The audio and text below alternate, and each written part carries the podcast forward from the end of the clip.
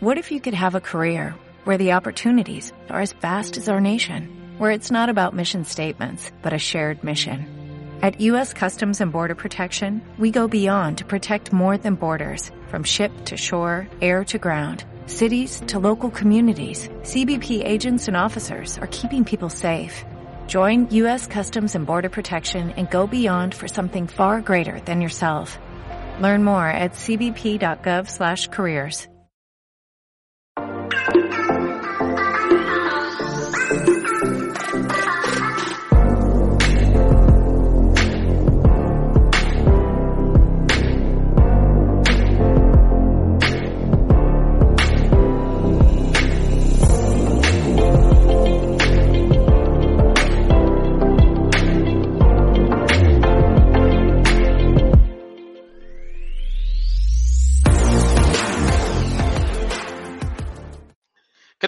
¿Cómo están? ¿Qué dijeron? ¿Este ya le cortaron el programa? Pues no. Por ahí ya saben, tenemos algunos detallitos, pero ya los sacamos adelante.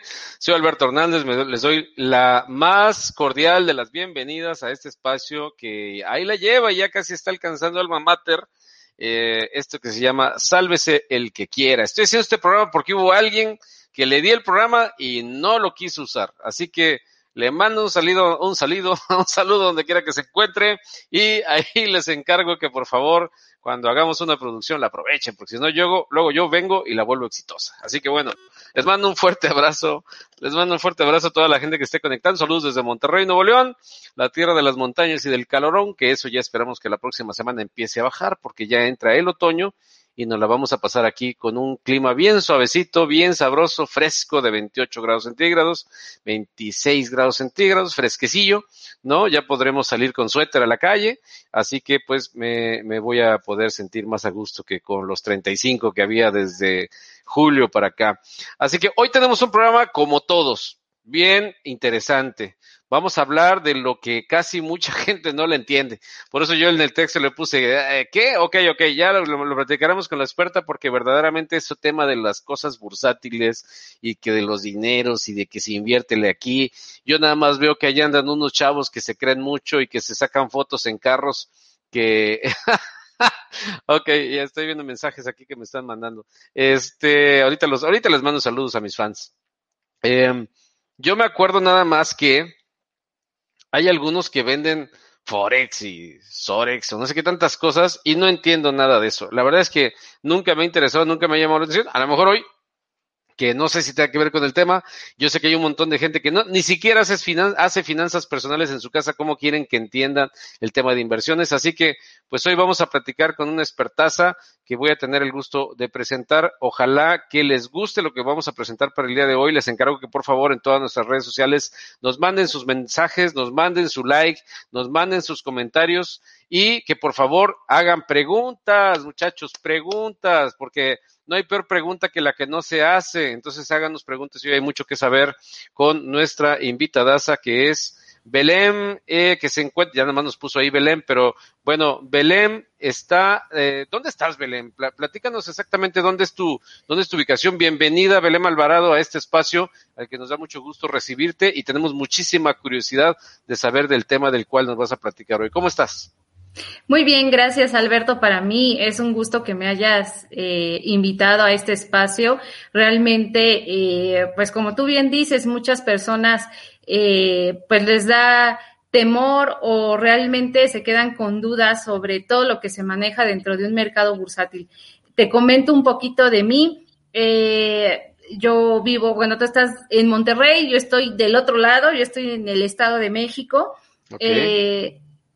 Mi último empleo, bueno, fue dentro del Instituto del Fondo Nacional para el Consumo de los Trabajadores. Ahí me desempeñé como subdirectora de deuda. Básicamente viendo en el ámbito financiero todo este tipo de cuestiones, eh, contratación de líneas de crédito, financiamiento a través de emisiones bursátiles quirografarias y fiduciarias, que ya más adelante vamos a ir viendo eh, a qué se refiere este tipo de financiamiento. Pero bueno, básicamente es eh, donde me he desempeñado esto, estos últimos años, se podría decir estos últimos ocho años.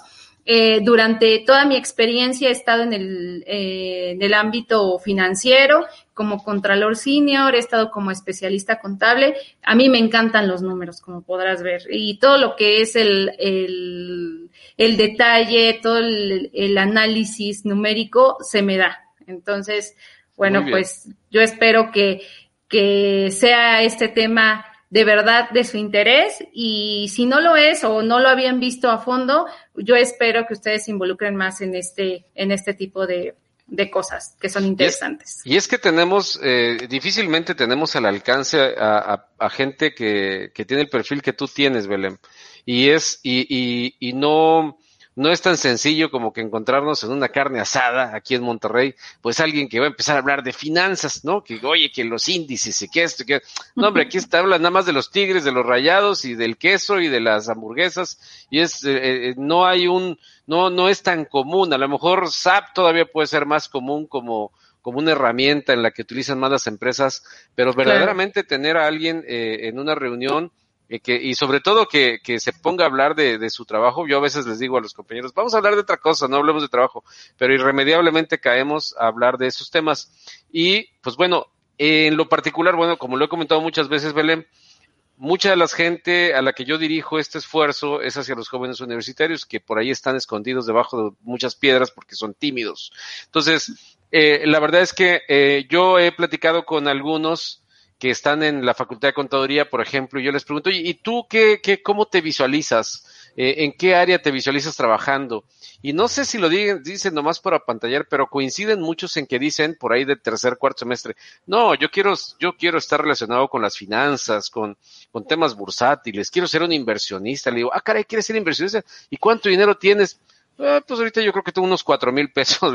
Bueno, o sea, digo, no me lo tomes a mal, digo, pero no creo que con cuatro mil, no creo que te, que las acciones de, de, de Amazon te buenan, a lo mejor, no sé, digo, estoy equivocado, soy, soy un ignorante, pero espero que después del programa de hoy yo pueda tener a lo mejor alguna forma de recomendarles a los muchachos que te busquen, que, que, que, que, te escuchen, que te lean, que te vean en todos los lugares en donde tú puedes generar contenidos eh, para que estén mejor enterados. Porque creo que los chavos nada más lo dicen porque creen que es muy simple, ¿no? Como que es una simple aplicación y que por con la aplicación nada más picándole ahí dos, tres cosas y pagándole tres mil ochocientos pesos a un pelado ahí que anda diciéndoles que con eso se van a hacer millonarios, este, se van a hacer ricos. Entonces, hoy sí quisiera de repente, aunque el tema que tú nos estás planteando es muy puntual, de repente al final que nos saques de dudas para que no se anden cotorreando ya los chavos y que luego las mamás vayan a darles de golpes al que lo, a que lo embaucó con esa aplicación que por ahí andan este rondando. O a lo mejor en si nos da tiempo, no, si no en otro programa ya. Yo creo que hay mucho que hablar de este tema porque dinero es dinero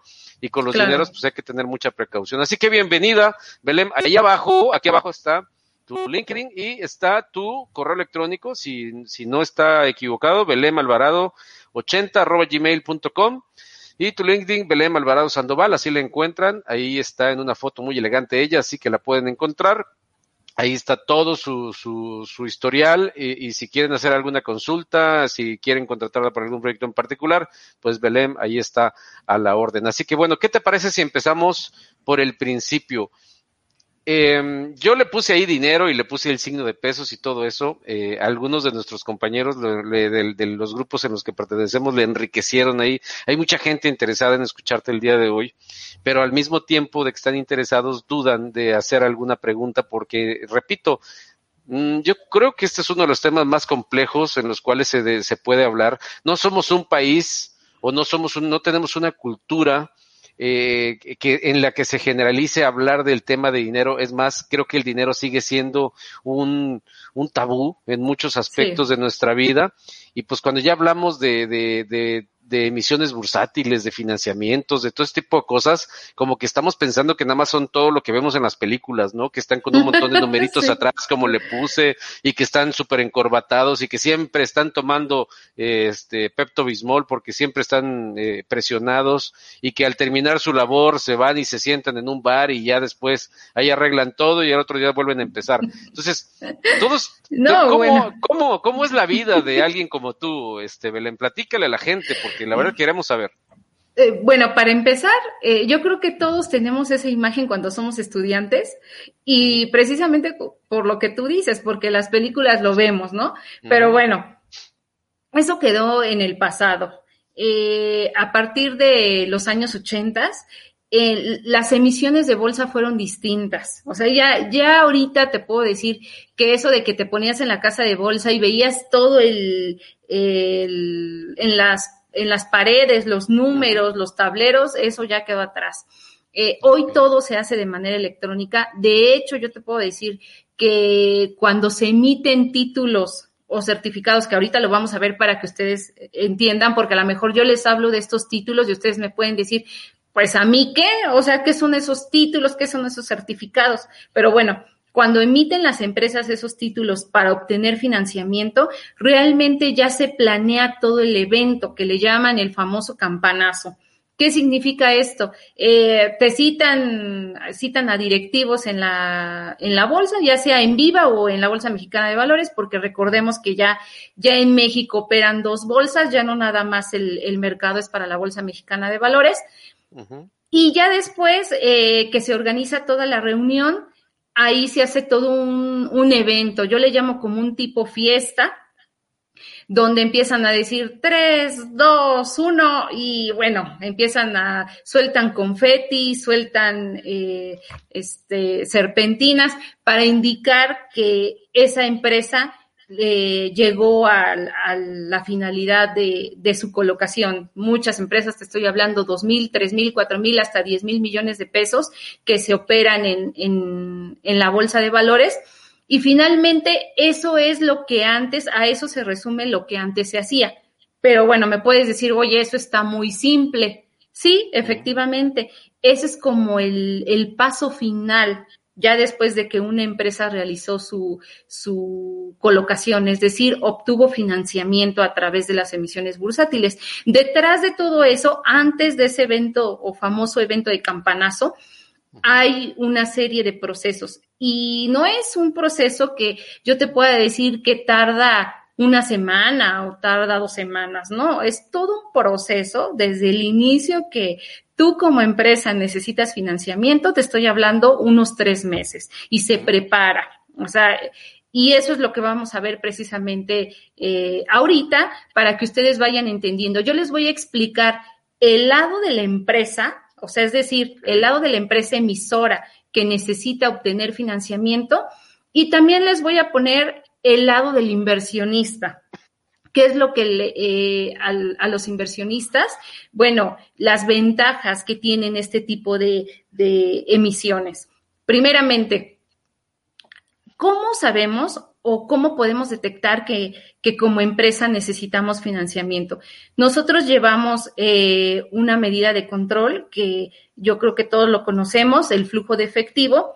Este flujo de efectivo eh, generalmente se opera de manera diaria y en empresas que requieren eh, conocer tanto la liquidez que se tiene eh, mensual como la liquidez que se va a tener al final del ejercicio, se tienen que realizar eh, proyecciones de este flujo de efectivo. Finalmente, cuando tú realizas estas proyecciones de flujo de efectivo, puedes anticipar, puedes anticipar cuánto dinero es lo que tú vas a tener, por ejemplo, mm, de aquí a seis meses. Puede ser que por alguna situación inusual eh, resulte que tú te vas a quedar sin liquidez, no sé, de aquí a dos a tres meses te quedas sin liquidez. ¿Qué pasa en ese momento? La empresa se voltea con el consejo directivo y dice, ¿sabes qué? Yo ya realicé varios escenarios, mi, mi escenario base, mi, mi escenario estresado y mi escenario óptimo, y yo veo que me voy a quedar corto de dinero. Y aparte, resulta que yo tengo un vencimiento de deuda, porque eh, básicamente estas empresas se dedican a estar renegociando su, su deuda, ¿no? En el momento que yo veo que necesito ese efectivo, yo lo que hago en el momento que me autoriza mi consejo directivo, yo me volteo con intermediarios bursátiles, que en este caso estaríamos hablando de casas de bolsa o instituciones financieras, eh, como pueden ser los bancos, donde yo me acerque y les diga, ¿sabes qué? Eh, voy a necesitar financiamiento. Eh, en el momento que ellos me digan cuánto necesitas, un ejemplo, yo necesito dos mil millones de pesos. Ellos lo que hacen es, es darme una lectura de mercado. ¿Cómo es esta lectura de mercado? Yo les voy a, yo como cliente, en este caso como empresa emisora, que voy a, que soy la que va a requerir esa deuda, eh, ellos me van a decir, ¿sabes qué? Eh, necesito tu monto, necesito el plazo, el plazo al que requieres esa, ese financiamiento y la fecha probable en la que tú pretendes emitir esos certificados bursátiles. Que obviamente los certificados van a ser los títulos que en su conjunto me van a sumar estos dos mil millones de pesos que yo necesito como empresa. Eh, finalmente, lo que hace este intermediario bursátil es eh, buscarme si en la fecha que yo pretendo salir a emitir estos certificados es la óptima. ¿Por qué? En mi experiencia se ha dado de que yo necesitaba salir en, no sé, estamos en septiembre y yo necesitaba salir noviembre. Y me dice el intermediario, ¿sabes qué? No es buen momento ¿Por qué? Porque va a salir tal y tal y tal empresa, son de tu mismo sector. Todos los, grupos de inversionistas los tengo eh, interesados en este tipo de papel. Y pues, ¿qué crees? O sea, si tú sales en esa fecha, tal vez se declare desierta o no vas a lograr colocar los dos mil millones. Entonces yo le digo como, como, como empresa, ¿sabes qué? Pues entonces dime ¿Cuándo es el momento óptimo? Obviamente sin que yo pase eh, los seis meses o los tres meses que yo necesito ese dinero para poder financiarme, dame una fecha donde yo pueda salir a emitir estos, estos certificados. Bien, lo que hace el intermediario decirme es volverme a hacer una lectura de mercado y me dice, ok, me da la fecha, y a partir de que yo tengo esa fecha, yo, yo empiezo a hacer todo un, toda una serie de procesos. La primera, yo tengo que eh, promocionar, promocionar, hacerle promoción a los títulos que yo voy a emitir en la Bolsa Mexicana de Valores o, en esta otra bolsa que es la Bolsa Institucional de Valores Viva. ¿Cómo se hace esa promoción? Eh, se realiza un tipo venta, un ofrecimiento con cada grupo de inversionistas para decirles, ¿sabes qué? Estos son los títulos que yo estoy ofertando, eh, este va a ser el plazo, eh, mi, información financiera se encuentra al día, de hecho, se les muestra la información financiera que se tiene a determinado cierre de trimestre, por así decirlo. Y bueno, todo, toda esta serie de, pasos se hacen finalmente para que los, los inversionistas estén enterados de cuál va a ser el plazo de esta deuda y ellos, eh, ahora sí que prácticamente estamos vendiendo esta, esta oferta para que ellos eh, tengan apetito hacia el mercado y puedan comprar esta, esta serie de títulos. Ya que tenemos todo eh, conformado entre la promoción de los títulos de deuda y la fecha en la que vamos a salir, nosotros contratamos una, los servicios de una agencia calificadora. Me imagino que ustedes han escuchado hablar de eh, HR Ratings, Fitch Ratings, Standard Poor's, Moody's. ¿Qué es lo que van a hacer estas empresas calificadoras? Lo que hacen es darme una calificación crediticia que para los inversionistas va a servir eh, como de fundamento de respaldo ante una posibilidad de incumplimiento. ¿Qué pasa? Generalmente estas empresas calificadoras me pueden dar, o en mi experiencia yo les puedo decir eh, siempre nos tocó que nos dieran la triple A, ¿no? Que se puede decir que es la calificación más alta. O bien, si nosotros como empresa traemos una calificación triple A y de repente por alguna cuestión financiera o de recursos humanos nos degradan una calificación, muchas veces eso para los inversionistas eh, pues ya no se les hace tan, em, tan atractivo nuestro papel. Es decir, ya no quieren invertir su patrimonio con nosotros. ¿Por qué? Porque eso pudiera ser un foco rojo que les diga, ¿sabes qué? Ojo, esta empresa eh, ya trae algunos problemas en, no sé, en información financiera o estamos viendo que sus índices de rotación de personal han crecido mucho durante los últimos seis meses. Es decir, ya y, es, y ese tipo de cosas son los que los que hacen que, que los inversionistas pues desistan de adquirir este tipo de papel. Ya que se tiene todo el proceso conformado, la calificación, ya que se recibió la calificación, que se tiene todo el proceso donde se tiene la fecha establecida, el monto, finalmente nos vamos al momento de la subasta. En este momento de subasta es cuando Mm, de manera electrónica y justamente nos vamos al punto donde tú mencionabas que todo el mundo se imagina que va a estar en la bolsa de valores este, gritando y viendo los tableros. Con los, papelitos aquí, ¿no? Yo, yo, yo, yo, yo, sí, ¿no? Exactamente. Eso no pasa. Eh, hoy en día lo que se hace es una reunión, sí, tienes una reunión principalmente con los intermediarios colocadores, que son las empresas que van a llevar eh, a cabo todo este proceso, los directivos de la empresa y eh, se contratan los servicios de esta plataforma electrónica. Una de ellas es SIPO y la otra es MEI. Las dos son las únicas que existen en el mercado en México. Contratas estos servicios y es una plataforma, es una plataforma eh, electrónica.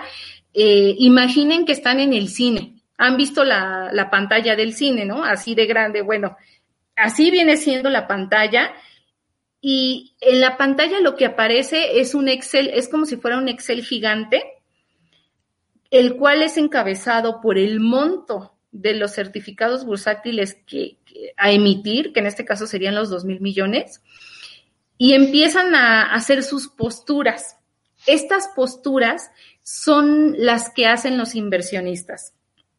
Imagina, Alberto, que tú eres un inversionista, ¿no? Y me dices, ¿sabes qué?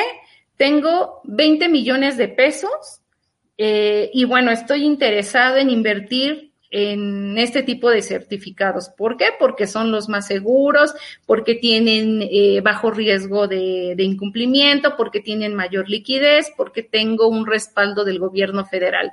Ok, entonces, tú al momento de que dices, yo quiero entrar en, en la participación de esta emisión bursátil, para que tú puedas entrar, tú como inversionista tuviste que haber contratado los servicios de un broker o de una casa de bolsa. Esta casa de bolsa obviamente no va a reflejar, eh, Alberto quiere, va, no va a poner tu nombre ahí en, la plataforma electrónica. Como tú entras a partir de la bolsa, por ejemplo, no sé, eh, Banco Casa de Bolsa, ¿no? Lo que hace Banco es postularse en la plataforma y nosotros vamos a ver qué dice CI Casa de Bolsa 20 millones y algo muy importante, la tasa. Tú le pudiste haber dicho a, casa, a la casa de bolsa, ¿sabes qué? Eh, yo quiero una tasa de 5.7 y esa es la tasa que aparece en, en esa plataforma electrónica. Pero eso es lo que tú haces. Ahora imagínate todo, todos los inversionistas generalmente son de 20 a 30 casas de bolsa las que entran en estas posturas. Y bueno, yo te pongo el ejemplo contigo, pero esa casa de bolsa te puede tener a ti, a, a Philly, por ejemplo, a muchas empresas, a un grupo de personas y obviamente la casa de bolsa entra y hace esa postura con esa tasa de interés. Aquí, ¿qué papel juega la empresa emisora ante estas posturas? Yo como empresa emisora, yo voy a agarrar en el momento que me sumen todas esas posturas, dos mil millones de pesos, yo digo, ahí corto mi libro, ¿no? Ahí yo ya, yo ya conseguí el financiamiento, ya junté ese efectivo que necesito para mi reestructura o mi pago de pasivos en la empresa. Ahora me voy a algo muy importante, la tasa. ¿Por qué? Eh, las empresas, o en este caso las casas de bolsa que hayan hecho las ofertas con la tasa que más a mí me convenga, obviamente tasa más baja, yo ahí voy a decir, ¿sabes qué? Eh, me quedo con 5.7. Esta es la tasa que yo voy a pagar porque me presten el dinero los inversionistas. Claro.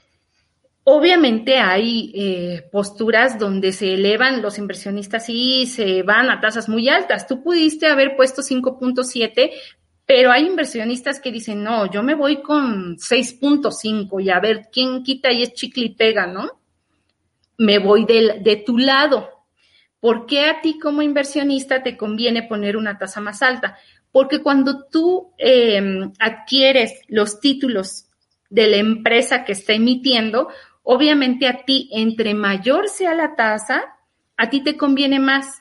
porque Tú estás invirtiendo 20 millones conmigo y mi plazo, el plazo de esta deuda tal vez es de tres años. Y tú dices, bueno, ¿cuál es la ganancia? si en tres años yo voy a tener los mismos 20 millones que yo invertí en ti. Ah, ahí viene lo bueno. En estos tres años, cada mes tú vas a recibir el pago de intereses a la tasa que se haya acordado en esa emisión bursátil. Entonces, es muy importante eh, definir la tasa de interés al momento de, de esta transacción, porque a mí como emisora me conviene que sea más baja. A ti como inversionista te conviene que sea más alta. ¿Por qué? Porque tú entre mayor sea la tasa, tú vas a tener mayores rendimientos y vas a tener mayores rendimientos cada 28 días por el pago de intereses que aquí se le llama, eh, en este ambiente financiero, se le llama el pago de cupón, así, así se identifica. Y justamente aquí es donde tú dices, bueno, yo ya te presté mi dinero y tú puedes decir, pues yo ya me voy, ya conseguí mis dos mil millones de pesos. No. Hay alguien, hay una figura que cuida los intereses de los inversionistas y justamente hablamos del representante común. El representante común siempre va a velar los intereses de los inversionistas y cada mes va a estar monitoreando que se les haga el pago de intereses mensuales. Si yo eh, en determinado momento como empresa emisora no hago el pago de estos intereses, yo caigo en incumplimiento. ¿Y qué significa? Que para mí me pueden, uno, me pueden degradar la calificación. Dos, pueden ponerme multas y no son multas pequeñas, o sea, son multas de millones de pesos.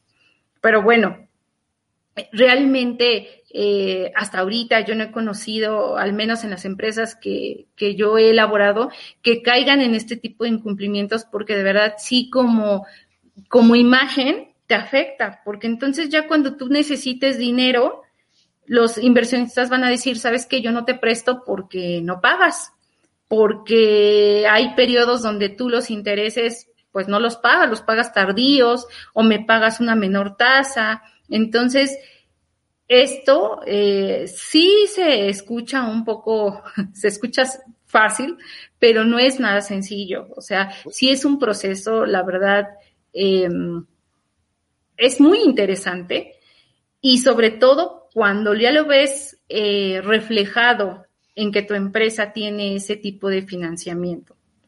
Entonces, eh, yo te estoy hablando de este lado por parte de la empresa, pero también te comento, o sea, y sobre todo porque ahorita todo mundo se interesa en este mundo de las inversiones.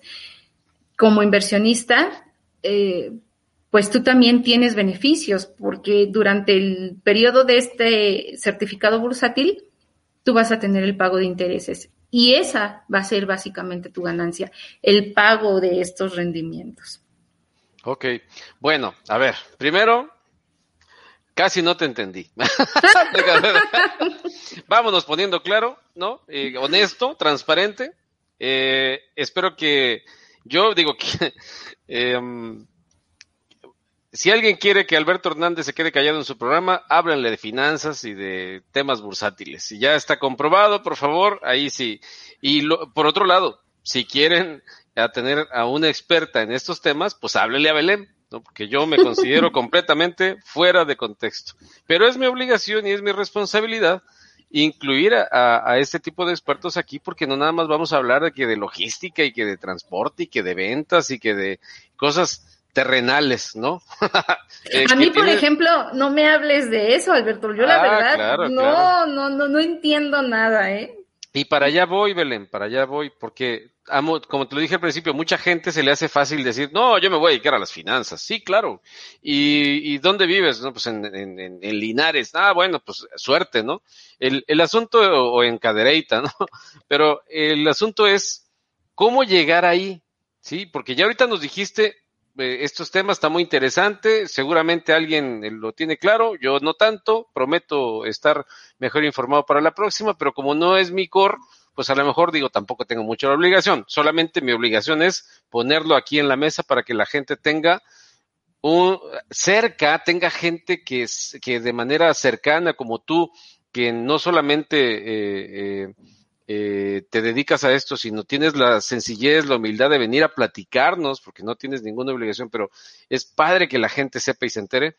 A mí lo que me interesa mucho es saber cómo llegaste a ser lo que eres, porque pues yo soy contador. ¿Tú qué estudiaste? ¿Cuál es tu, cuál es tu carrera profesional? Soy contador, entonces somos colegas. Somos colegas, pero a mí yo no me acuerdo que me hayan dicho nada de esto en la escuela los profes. No. Muy apenas, no. y, muy apenas si me dijeron cuál era la, la, la, la ¿cómo le llaman? La prueba del, del ácido, ¿no? Del y, ácido. Cuando, y cuando yo la vi dije, ah, caray, aquí esto es química, ¿de qué se trata el sí. asunto, no? ¿Dónde van, dónde vamos a sacar los compuestos, no? Y, y, y los elementos. Entonces, muy apenas si me acuerdo que mi maestra Mati, que bueno, espero que todavía viva, una maestra la que más o menos le aprendí, me enseñó todas esas fórmulas y, y pues esto no te lo enseñan en la escuela. ¿Cómo llegaste? Platícanos, si quieres, lo mejor que, nos puedas platicar.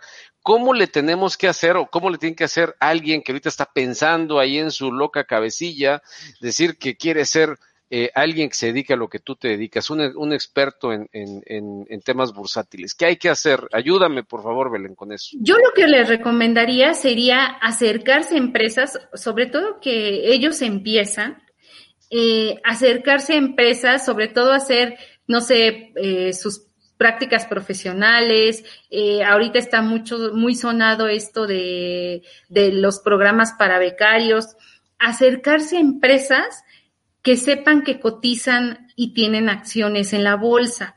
Porque muy difícilmente, y te lo puedo, te lo puedo decir desde mi experiencia, eh, sí, puedes trabajar después de que sales de la universidad, pero como tú bien dices, o sea, en algún momento te, te, te ves y dices, bueno, yo quiero trabajar en el ambiente bursátil, pero realmente estás en empresas o bueno, te, te desempeñas en empresas que nada tienen que ver con el sector bursátil. Entonces, ¿a dónde va mi recomendación? Es muy fácil. Nosotros podemos ver en Internet, hoy en día es más sencillo, cuando nosotros queremos ingresar a una empresa que cotiza en la bolsa. ¿Y por qué? ¿Por qué les doy esta recomendación? Una empresa que cotiza en la bolsa siempre va a requerir eh, gente que, que, se encargue de administrar este tipo de, de deuda, ¿no? Uh -huh. Y les voy a dar también otro consejo.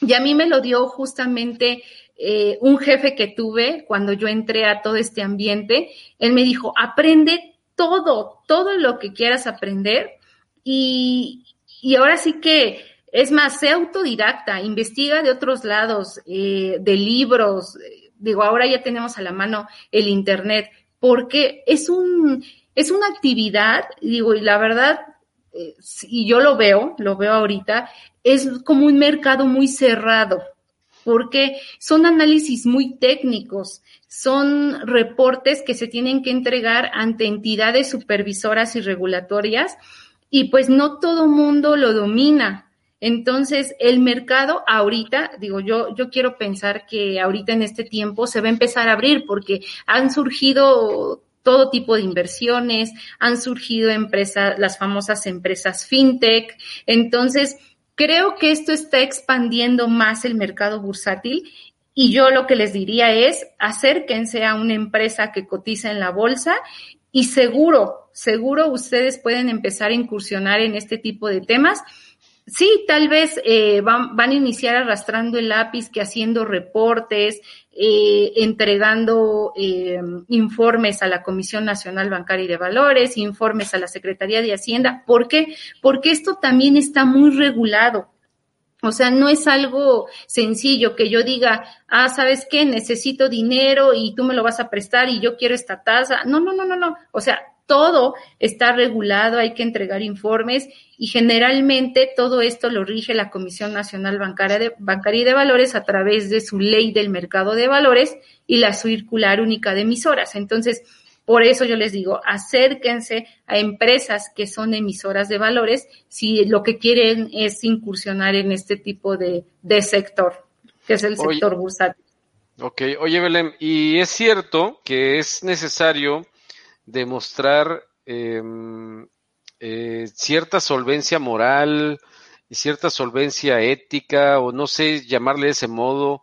No puedes, para trabajar en esto, no puedes pertenecer al, no puedes estar etiquetada en el buró de crédito, todo ese tipo de cosas. ¿Qué tanto es lo que debe de cubrir? O sea, tanto soft skills como, bueno, ya nos dijiste la cantidad de hard skills, que la verdad me quedo callado con todo lo que hay que saber al respecto, pero más allá de lo técnico y lo, y lo eh, pues lo sistemático que pueda hacer esta parte del, desarrollo de un profesional, ¿qué debe de respaldar a un elemento o qué te respalda a ti como profesional, pero sobre todo a, nivel personal? ¿Cómo, cómo, cómo, debe de comportarse? Porque sí, ok, lo de las películas ya quedó claro, esto se, ha, se ha convertido en algo completamente diferente y, ahora con toda la digitalización, eh, pues es más aún eh, pues más, eh, o sea, es más, mucho más diferente que, que como lo pensábamos. Entonces, ¿cómo, ¿cómo debe de comportarse una persona? ¿Cuáles son los, los, los soft skills que una persona, digo, evidentemente tú eres muy clara en lo que dijiste, o sea,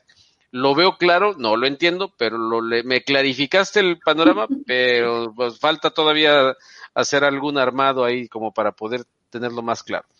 Eh, pero esta, estas características, ¿cuáles deberían de, cuidarse en el proceso? Porque hay veces en que las personas em, tienen posibilidades, bueno, primero yo creo que una de las grandes posibilidades en el caso que tú tienes es que vives cerca de la Ciudad de México.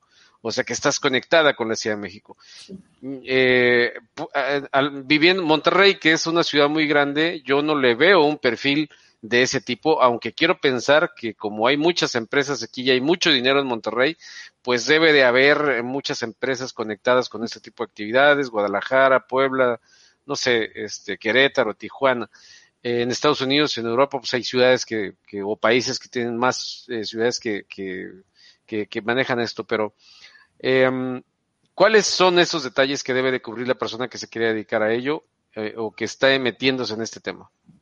Una de ellas, y muy importante, es eh, la capacidad de análisis, sobre todo al detalle, porque ves mucha información eh, numérica y te estoy hablando de información eh, de bases de datos. O sea, tú sabes que las bases de datos, bueno, son inmensas. De hecho, hasta se llegan a atorar las, las máquinas porque ya no quieren avanzar. Entonces, eh, esta capacidad de análisis debe ser importante. Eh, la parte de trabajo en equipo es sumamente importante porque eh, todo el proceso que yo te comenté que conlleva el, emitir este tipo de certificados son varios pasos.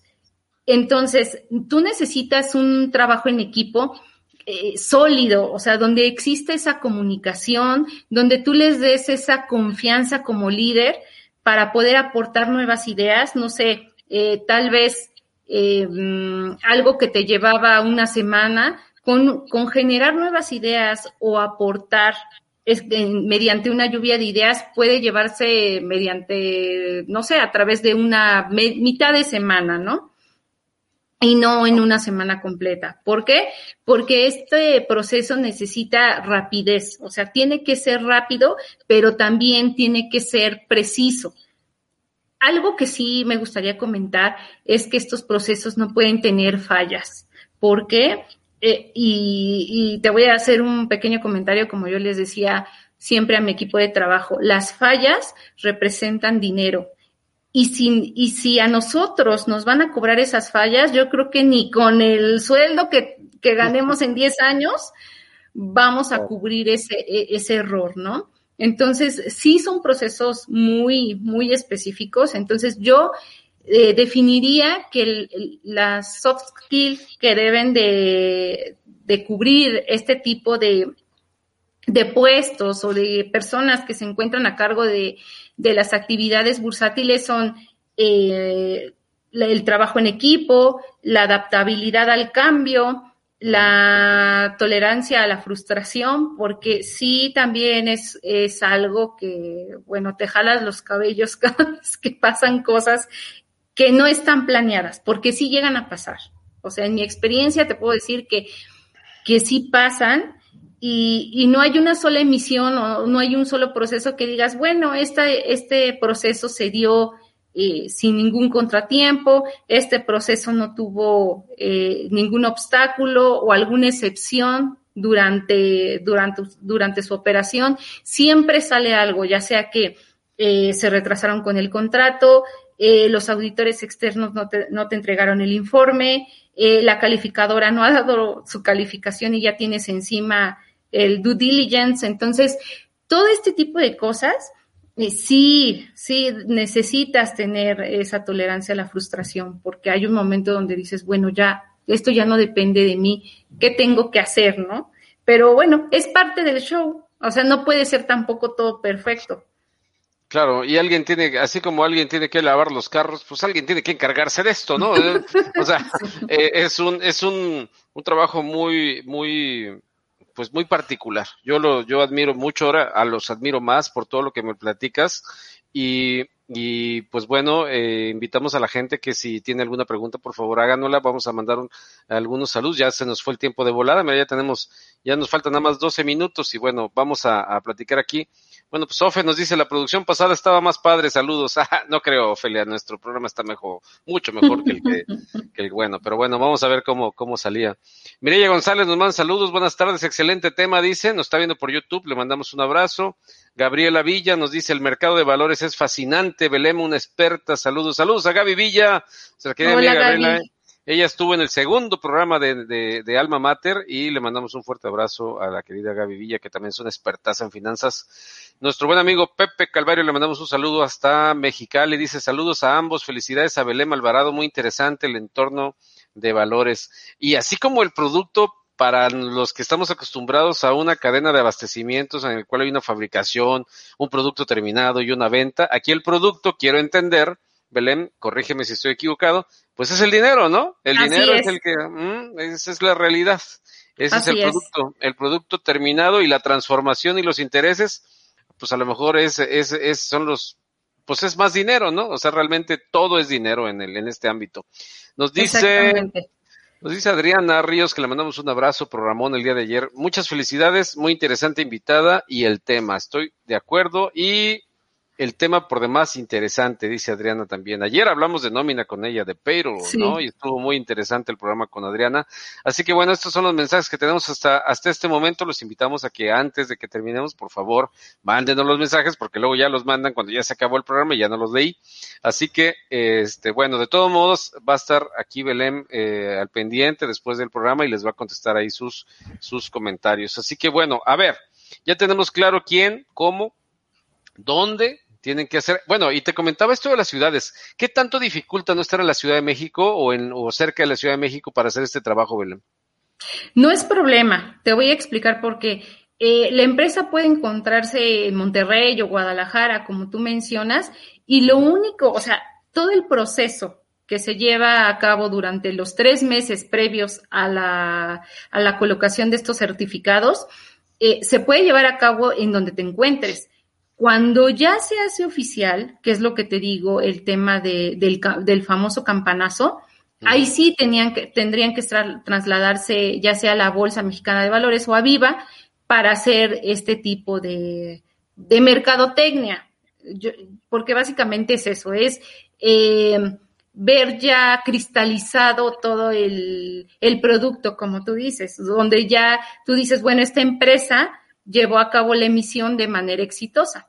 Ahora, hay algo muy importante también. tú, yo como empresa pude haber dicho, necesito dos mil millones de pesos para poder cubrir mi operación y mis cuestiones de liquidez. Pero normalmente eh, el papel en las emisiones bursátiles es muy peleado. ¿Por qué? Porque son inversiones muy seguras y tienen mucha liquidez en el mercado. Entonces, como es muy peleado, casi siempre hay sobreasignación. ¿Esto qué significa? Que yo en vez de conseguir los dos mil millones de pesos a los que fui, me traigo tres mil quinientos. Mm, Entonces, mi sobreasignación son esos mil quinientos de más, que yo la verdad no los esperaba, pero dices, bueno, no me hace daño para poder financiar mis operaciones a futuro, incluso a dos años. Y en esos dos años, pues yo no, yo no necesito financiamiento y con eso me, me cubro para seguir operando. O sea, esto que hacen ustedes es como Shark Tank, pero en grandote, ¿no? O sea, eh, vas y pides dinero a los que tienen lana y en lugar de que te presten un milloncito, pues aquí son dos mil millones, ¿no? Que no los tenemos, que no los tenemos para ir a dar la vuelta aquí a la presa de la boca un domingo, ¿verdad? Entonces, eh, pues ya más o menos le estoy, le estoy entendiendo al asunto. Así que, bueno, pues interesante, interesante la verdad. Eh, hay mucho de qué hablar de eso. Belén, no sé, no sé la verdad si, si, si, si tuviéramos que hacer algo. Yo la verdad es que me preocupo ante tanta ignorancia al respecto del tema, pero ¿por, ¿por qué no se habla más de esto? ¿Por qué, ¿Por qué no hay una especialidad? ¿Es suficiente la carrera de contaduría? ¿Es suficiente una carrera de, finanzas? ¿Cuál, ¿Qué tendría que hacer el sistema educativo para que no tengan ustedes que aprender tanto en el camino, no ya sobre el trabajo? Porque, pues, ¿qué, qué es lo que habría que, si tú tuvieras en tu poder la posibilidad de redeterminar el formato para volverte lo que hoy eres y que regresaras a los 17 años y, y hubiera una mejor manera de llegar a esto, ¿qué harías?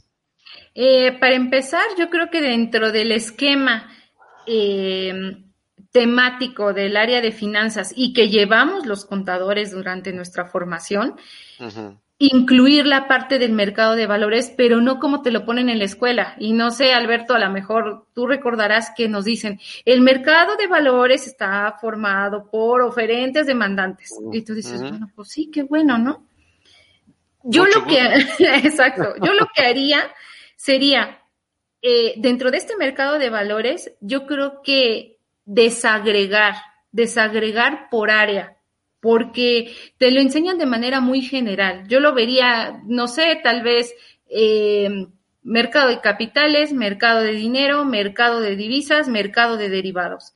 Ya que se vea todo este, todo este tema en conjunto y que ya lo pueda ver el estudiante de una manera global, así como este, todo unificado, yo realizaría una visita a la Bolsa Mexicana de Valores y que vieran cómo se lleva a cabo este famoso campanazo. Digo, aunque sea algo nada más como protocolario, yo que lo he vivido, te puedo decir que se te pone la piel, pero de gallina. O sea, es una emoción que no puedes con ella. O sea, y ahí dices, valió el esfuerzo, valieron los desvelos, valió hacerla de mensajera, valió hacer, o sea, es ahí donde dices, lo vuelvo a hacer con tal de vivir esta experiencia.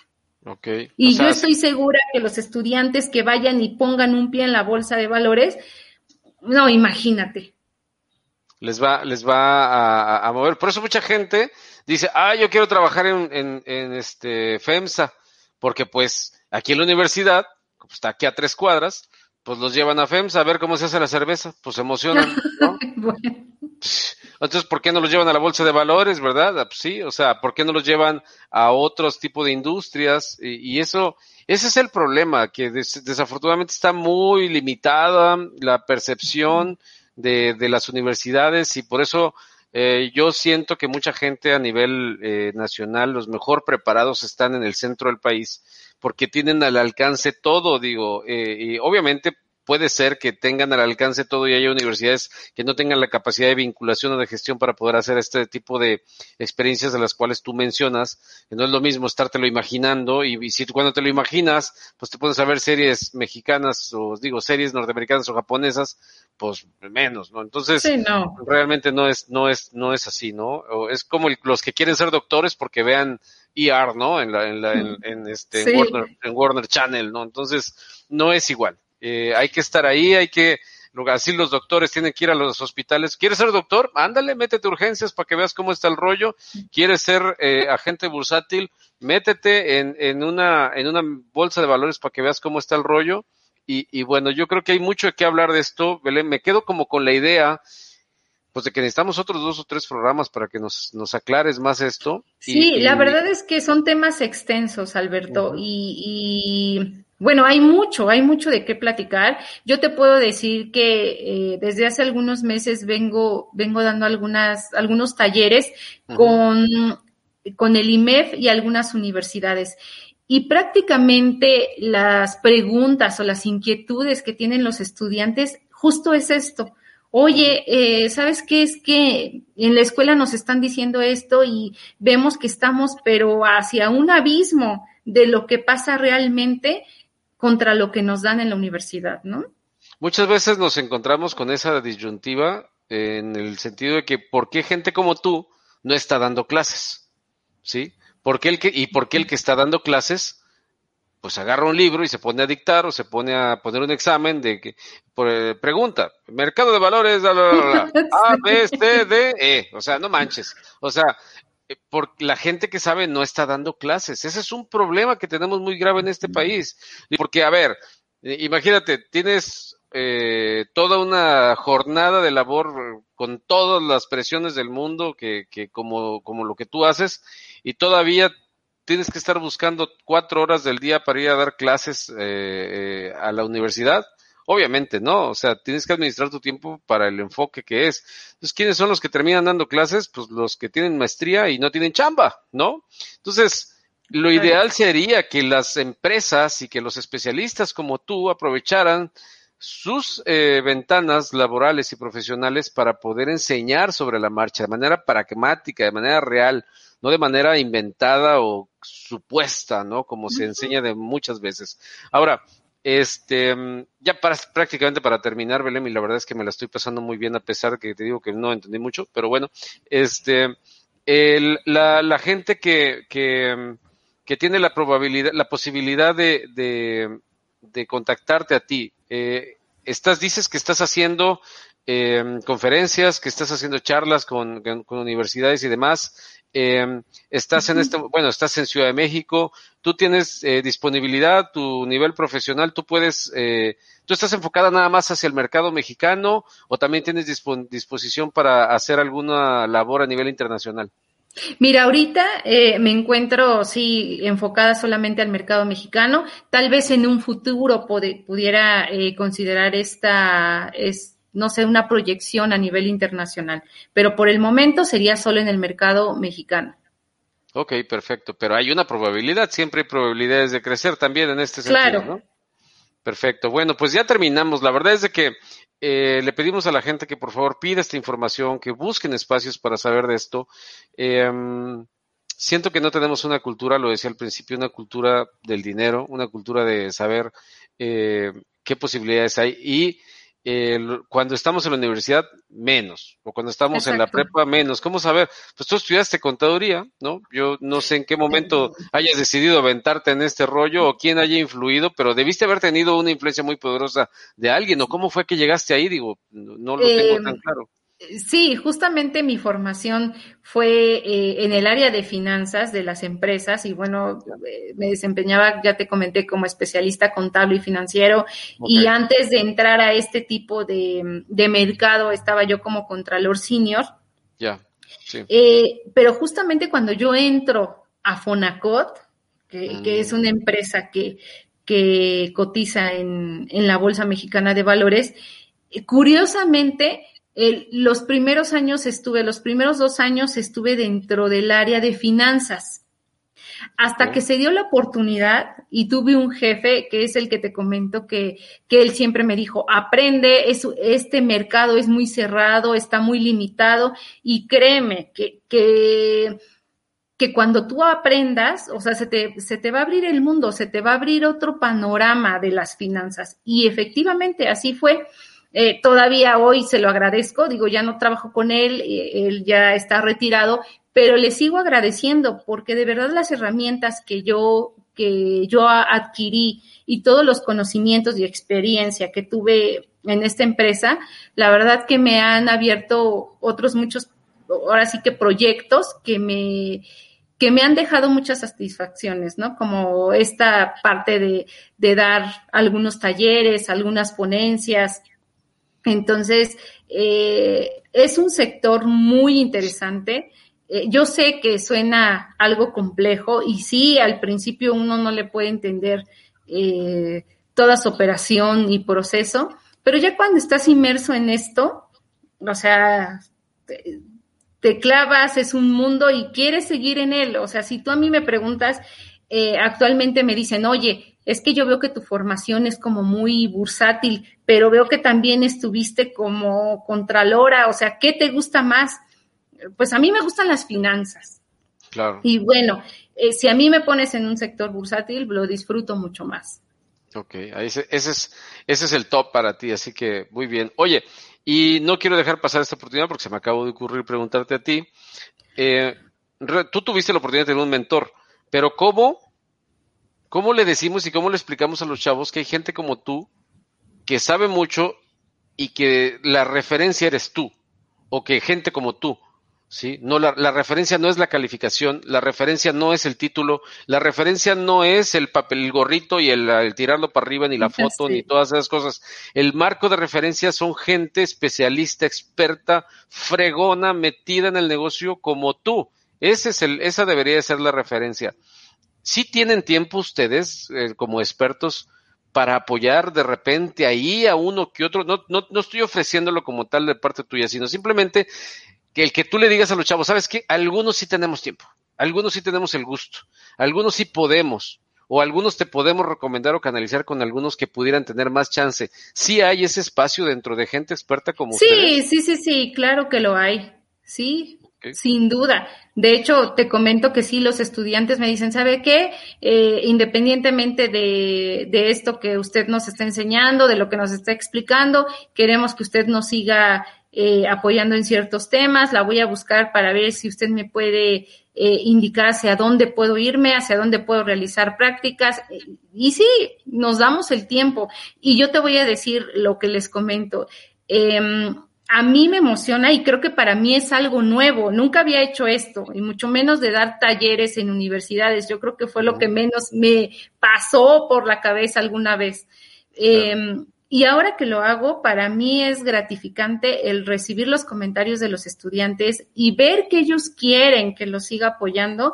Yo lo hago con gusto, con todo el gusto del mundo, porque a mí me hubiera gustado que hubieran hecho también eso conmigo, ¿no? Y tal vez desde más temprana edad yo me hubiera enfocado a esto que me gusta. Perfecto, con eso me quedo y te voy a pedir de favor, ya por último, que nos dejes una tarea. ¿Qué, le, qué tarea nos dejas? a todos los que estamos de este lado, los que estamos del, del, lado terrenal, ¿no? No estamos tan, tan allá con el tema eh, del desarrollo profesional bursátil, pero ¿qué, ¿qué, nos dejas de tarea al, al, al, ciudadano a pie, ¿no? Al ciudadano común eh, con respecto al tema que tú dominas? Déjanos una tarea, por favor. Eh, que ustedes visualicen eh, y ahora sí que aún así sean 10 pesos, 50 pesos, 100 pesos, el dinero que ustedes tengan ahorita disponible, eh, ¿cómo, ¿cómo quisieran verlo reflejado a un determinado plazo? Por ejemplo, seis meses, un año, con rendimientos, o quisieran ver reflejados esos mismos 100 pesos, ¿qué harían para que se moviera ese dinero? ¿Preferirían guardarlo en el cochinito o preferirían a enfrentarse a un riesgo de decir, bueno, pues a lo mejor en vez de que reciba esos mismos 100 pesos en seis meses, puedo recibir 150 y yo ya obtuve una ganancia en vez de que esté mi dinero estático. Siempre es bueno hacernos esas preguntas. Si el dinero que tengo hoy es el mismo que quiero ver a, un, a determinado plazo y algo muy importante, ¿qué riesgo también estoy dispuesto a asumir? Porque eso es primordial y es básico. Ok, perfecto, pues nos quedamos con esa tarea, Belén. Muchísimas gracias por haber estado con nosotros hoy jueves por la tarde. Felicidades por el día de mañana. Nos dijiste que mañana, mañana cumples años, así que espero que tengas un día increíble, lleno de felicidad, lleno de cariño por parte de toda la gente. Por aquí te vamos a estar mandando saludos el mero día de tu cumpleaños, con mucho gusto, ¿cómo de que no? Y eh, pues bueno, eh, nos vemos pronto, espero que nos veamos pronto, Belén. No sé si quieres agregar algo más. No, sería todo. Eh, yo te agradezco por este espacio. Creo que es muy bueno para llegar hacia otras personas que tengan este tipo de inquietudes. Eh, y bueno, eh, si tienen dudas, yo ya saben que cuentan conmigo. Está mi correo, mi liga de LinkedIn. Y bueno, te agradezco muchísimo, Alberto. Yo sé que vamos nosotros a seguirnos viendo y a, seguirnos mandando mensajes en el grupo. te agradezco por todo. No, hombre, nada que agradecer. Al contrario, es un placer haber platicado contigo, conocerte. Eh, ha sido una temporada espectacular contigo y con otros expertos con los que hemos tenido la oportunidad. Y te repito, esta es tu casa, este es tu espacio. Por favor, siempre que ocupes algo que quieras difundir, con muchísimo gusto aquí en Coaching Global Consultoría, que mm, somos eh, eh, absolutamente ignorantes en el tema bursátil, pero absolutamente interesados en hacer que la gente sepa. Así muchas, que, gracias, Alberto. Al contrario, gracias, Belén. Y gracias a la gente que tuvo la amabilidad de quedarse con nosotros todo ese rato, ya sea en YouTube, en LinkedIn o en eh, Facebook para poder eh, enterarse de lo que es ese tema y qué mejor que con Belén Alvarado Sandoval, a quien le agradezco otra vez que haya estado con nosotros y a ustedes que nos dejaron sus comentarios, que nos dejaron sus likes ahí en LinkedIn también. Y pues nos vemos mañana. Tenemos una entrevista muy, muy interesante con Daniel Navarro. Vamos a estar hablando de moda y estilo para caballeros. Eh, vamos a estar hablando de ver cómo es que el, la marca personal es importante para, las personas y cómo puede ser un factor para el éxito. A las 11 de la mañana por única ocasión esta semana, porque ya la cambiamos todas las 13 horas, pero mañana hicimos un compromiso con él a las 11. Vamos a estar grabando ese programa eh, como es costumbre en Alma Mater. Así que muchísimas gracias por haber estado conmigo.